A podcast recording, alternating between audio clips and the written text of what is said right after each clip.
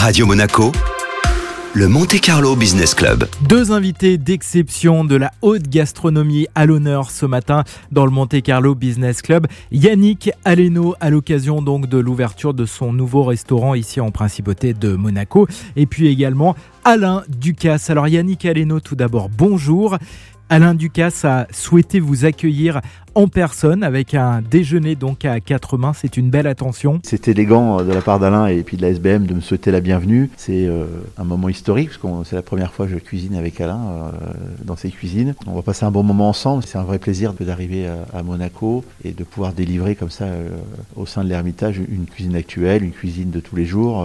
donc je suis très touché de ce moment vraiment. Vous êtes présent dans plusieurs places très prestigieuses. Que représente donc ce nouvel établissement à Monaco? Monaco a un rayonnement international extraordinaire. Il y a Paris, hein, mais euh, évidemment, euh, moi je suis à Courchevel avec trois étoiles également, mais euh, je ressens quelque chose de particulier ici, une vibration particulière. Le monde entier vient ici et Monaco, c'est comme le dit Alain, c'est le podium. C'est-à-dire qu'on est sur le toit du monde. Qu'est-ce que vous avez envie de mettre en valeur ici à Monaco? Bah, ici, on a fait déjà en valeur les produits locaux, c'est extrêmement important. Moi, je suis fan de Méditerranée. On va, on va colorer d'azur euh, la cuisine euh, que je fais, que je pratique. On a refait euh, toute la végétalisation de la terrasse, etc.